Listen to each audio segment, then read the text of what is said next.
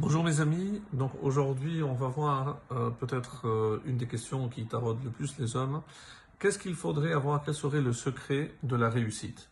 Qu'est-ce qu'il faudrait faire pour euh, réussir dans tout ce qu'on entreprend? Alors évidemment, un thème extrêmement intéressant, mais on va le voir sous l'œil attentif donc du roi Salomon dans le livre de Michelet.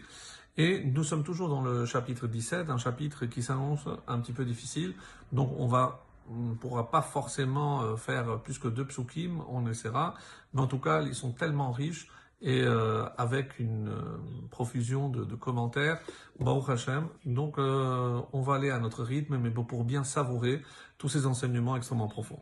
Et nous sommes arrivés au verset 7, Zayin. L'onava, les navals, sefat yeter. L'onava, il ne sied pas ne sied pas, donc il ne convient pas. Les navals, c'est, euh, on va dire, un vilain. C'est fatieter, et euh, évidemment, c'est un terme un peu difficile, puisqu'on ne sait pas ce que ça veut dire un langage yéter de trop. Donc, dans un premier temps, et en, cédant des commentaires, on va traduire comme suit Au vilain ne sied pas un langage relevé. Avki les nadiv, c'est fat shaker, et encore moins Nadiv, ici c'est dans le sens du noble, et encore moins au noble, c'est Fat Shaker, un langage mensonger. Donc, est-ce que ici il y a une opposition entre Sefat Shaker, un langage mensonger, par opposition à Sefat Yeter? Donc, est-ce qu'on pourrait dire que Sefat Yeter, c'est euh, langage vrai, véridique? Donc, on va voir, on va commencer par euh, le commentaire de Rashi, qui nous dit, qu'est-ce que c'est Sefat Yeter? C'est Divrega Ava. Donc ici, c'est un vilain, donc il va évidemment euh, s'approprier de choses peut-être qu'il n'a pas ou qu'il n'est pas. Et c'est pour ça qu'il dit ici, Rachid, divrega ava. Et ici, un aval, c'est un synonyme d'un terme qu'on a déjà rencontré souvent dans Michelet, xil. C'est un insensé. Et d'ailleurs, la traduction araméenne du mot naval nous fait remarquer Rachid, c'est tipcha, tipesh, c'est un idiot, un insensé. Sefat Yeter, donc par opposition, comme on a dit, à Sefat euh, Sheker, et on a le Nadiv par rapport, à, donc qui veut dire ici un sar dans un sens de, de, noble. Le Gaon de Vina nous dit, euh, qu'est-ce que ça veut dire parler, Yeter parler trop, et il dit ici c'est trop parler, même si c'est vrai. Donc ça ne contredit pas, c'est vrai par rapport au mensonge, mais quelqu'un qui serait tenté de se vanter de tout ce qu'il a fait, même si c'est vrai. Le Radak va dans ce sens d'ailleurs en disant c'est se vanter de, des qualités, des siennes, de ses pères, alors qu'il euh, n'a pas vraiment de quoi être fier, parce qu'on serait attendu de son comportement un peu plus d'humilité et se vanter de ce que on a dit il n'a pas ou il n'est pas. C'est pour ça c'est rajouter yeter, il rajoute même s'il y a un fond de vrai, mais il finira comme on l'a vu à la fin par mentir.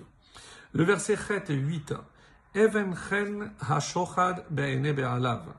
Un présent alors even chen, c'est difficile, on a traduit toujours par rapport à des commentaires, c'est un talisman, donc quelque chose en quoi on croit que ça a des pouvoirs ou c'est porte-bonheur, on va dire. Donc un présent est un talisman aux yeux de Be'alav, de son possesseur. El kol yifne yaskil. Partout où il se tourne, il a du succès. Donc, qu'est-ce qu'il faut? Donc, il faut se munir d'un talisman, d'un porte-bonheur pour avoir du succès. Alors, écoutons ce que Rashi nous propose, vraiment très intéressant. Que chez Adam, Balifne Hachem. Donc, il s'agit d'un homme qui se présente devant Hachem pour être jugé, bien entendu. Et alors, qu'est-ce que c'est le shochad? Qu'est-ce qu'il a peut apporter comme grâce chen? Alors, il dit Hachem, Veshochado bidvarim il va essayer de corrompre Dieu. Oui, oui, vous avez bien entendu, d'après Rachi. Mais comment? Par des actions concrètes. De quoi il s'agit? Veshav et lave. Comme on a dit, quand on fait Teshuvah, il ne faut pas se contenter d'une bonne intention, il faut évidemment une action. Si Hachem voit que nous, on fait des efforts pour nous rapprocher, pour s'amender, pour améliorer notre comportement, alors il dit Yashov Elav, Even donc aux yeux d'Hachem, c'est comme une margalite. Even, une pierre qui a de la grâce. C'est ici pas un talisman, comme on l'a traduit au premier temps, mais margalite, c'est une pierre précieuse. Un homme qui se présente devant Dieu avec de bonnes actions et parce qu'il commence à s'améliorer, alors Béné Hachem, alors quoi? Kol Vakesh, mimenu yatzliach. Tout ce qu'il sera, tout ce qu'il va demander à Hachem, Hachem, ben évidemment qu'il fera réussir.